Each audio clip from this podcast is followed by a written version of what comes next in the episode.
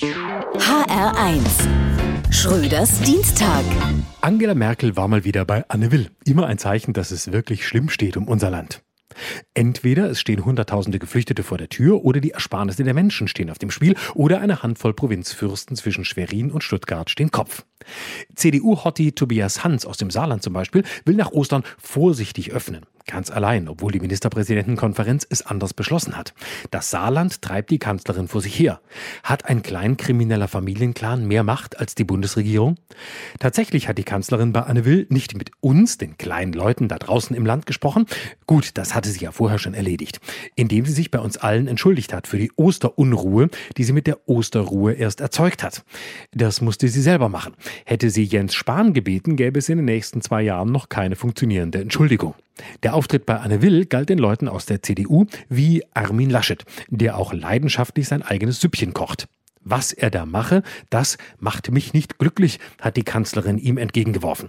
Das klingt ein bisschen nach Müttern, die zu ihren Kindern sagen, dass sie nicht böse, sondern nur sehr enttäuscht seien, wenn sie die Fenster der Nachbarn zertrümmert haben. Und man weiß, diese Mütter sind die härtesten. Das sind keine Hunde, die bellen, die beißen gleich. Das macht mich nicht glücklich, heißt, Armin, du Blödmannsgehilfenanwärter.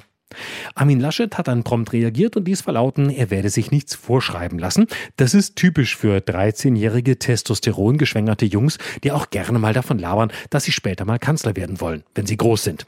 Es muss schon eine eigene Spielart des Masochismus sein, wenn man sich in einer Notsituation freiwillig 16 besserwisserische, intellektuell mindestens unterlegene, wenn nicht gar unterkomplexe Nasen ans Bein bindet, obwohl man gar nicht muss.